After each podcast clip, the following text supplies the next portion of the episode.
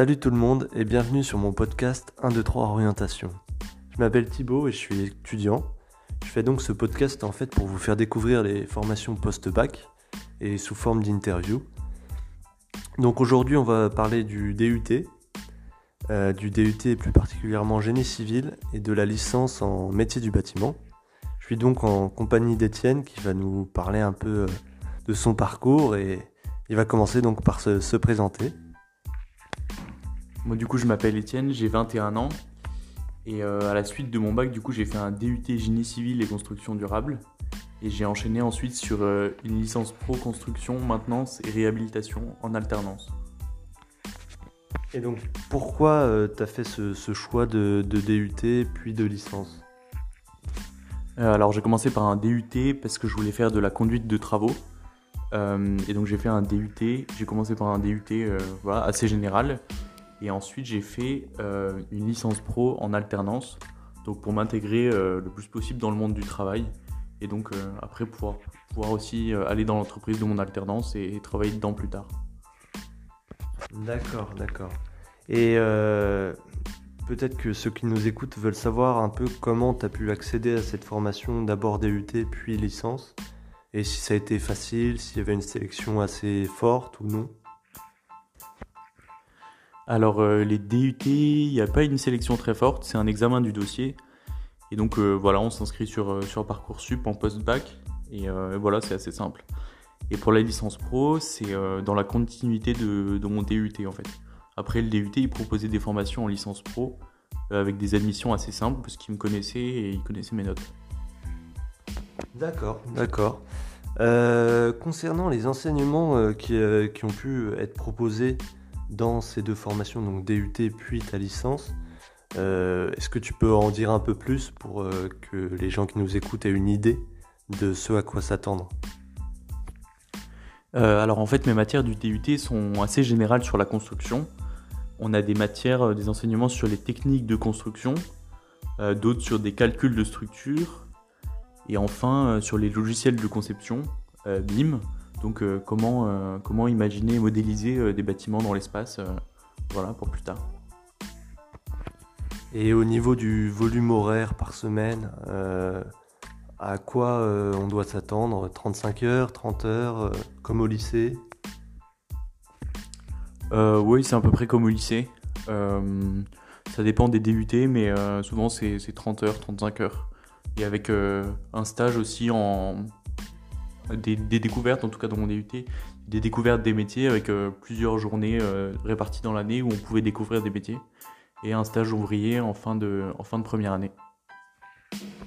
Oui, donc euh, ça, ça, reste une formation euh, professionnalisante. Le stage, euh, c'est bien deux mois Le stage, c'est à partir d'un mois en fait, mais on peut faire, on peut faire autant qu'on veut. Mais ouais, le but de ce stage, en fait, c'est surtout ouvrier pour, pour aller sur des chantiers et vraiment découvrir le, milieu du bâtiment, avoir une, des connaissances plus pratiques du chantier plutôt que, plutôt que théoriques de ce qu'on a reçu dans notre formation.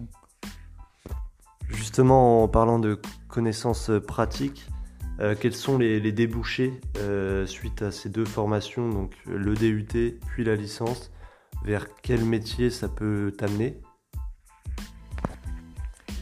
Alors euh, le DUT et la licence en général, ça peut porter vers les mêmes métiers. on n'aura pas le même niveau de qualification différente, enfin le, même niveau de qualification. Et donc après le DUT, on peut, finir chef de chantier.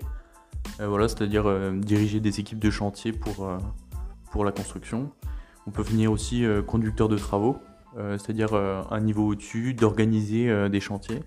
On peut aussi partir sur de la maîtrise d'ouvrage avec comment commander des projets pour des clients, voilà. Et ça, permet aussi, c'est une porte ouverte aussi pour aller dans des écoles d'ingénieurs après, et voilà, plus se qualifier pour être plus cadre et des métiers comme ça. Oui, donc on a pu voir que la poursuite d'études est aussi possible euh, en école d'ingénieur ou autre. Donc ça c'est une bonne chose pour ceux qui veulent euh, continuer.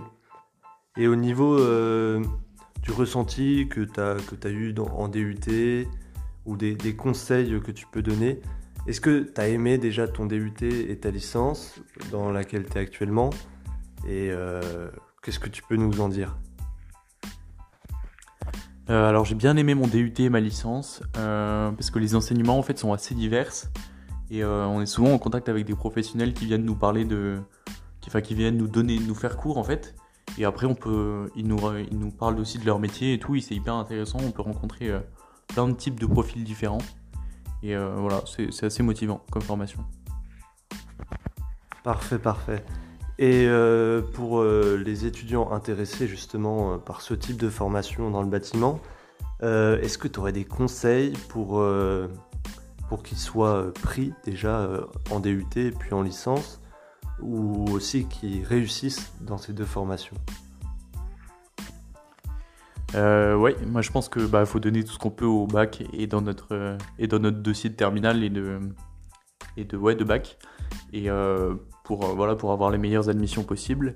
Et aussi pas hésiter à faire des stages, euh, pas forcément demandés par, euh, par le lycée, mais faire des stages avec relationnels avec par exemple sur des chantiers avec, avec des professionnels pour vraiment découvrir le métier et, le milieu du bâtiment. Ok, ok. Bah, merci Étienne de nous avoir parlé un peu de, de, ton parcours. On se retrouve prochainement pour un nouvel épisode de podcast où on partira sur une autre formation et où j'interviewerai un autre étudiant. Et donc, euh, merci de nous avoir écoutés et à bientôt.